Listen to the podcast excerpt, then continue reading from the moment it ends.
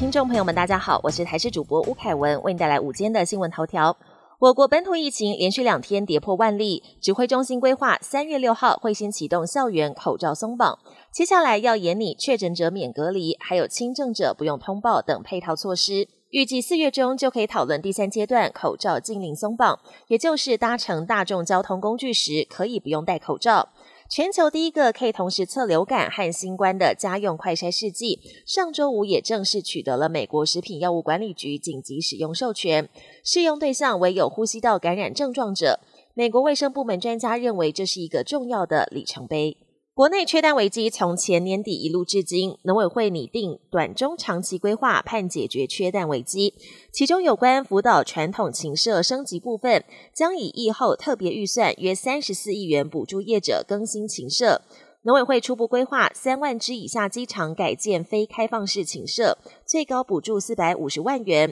三万到八万只机场改建高规格的水帘密闭负压环控禽舍，最高补助两千万元。降雨量创三十年新低，南部水情拉警报，主要水库蓄水量持续下滑，增文水库蓄水量更只剩百分之二十一。未雨绸缪，台南今天水情亮起了减量供水的橙灯，要求工业、泳池、洗车等用水大户扩大节水。经济部表示，抗旱会议提升至行政院层级，今年起成立中央抗旱应变中心，并召开会议，了解未来降雨预期，同时盘点应应对策。国际焦点：中国始终不放弃武力犯台，但美国陆军部长指出，两栖登陆难度大，就连习近平也怀疑能否成功。美国陆军部长表示，尽管中国近年来积极扩军，不过目前并没有两栖犯台的立即威胁，因为入侵台湾必须考虑到台湾海峡天险。他个人认为，可能连中国国家主席习近平都对解放军能否成功感到怀疑。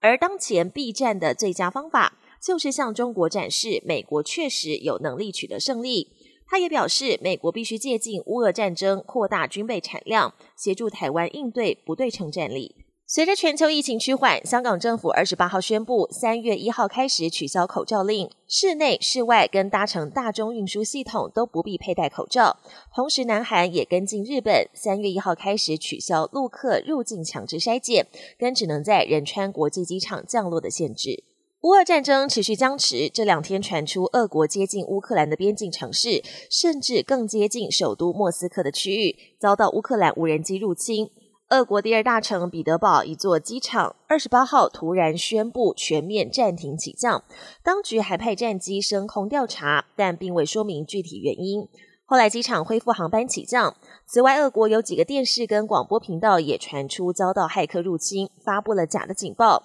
总统普京已经指示加强边境安全，严防乌克兰渗透入侵。本节新闻由台视新闻制作，感谢您的收听。更多内容请锁定台视各节新闻与台视新闻 YouTube 频道。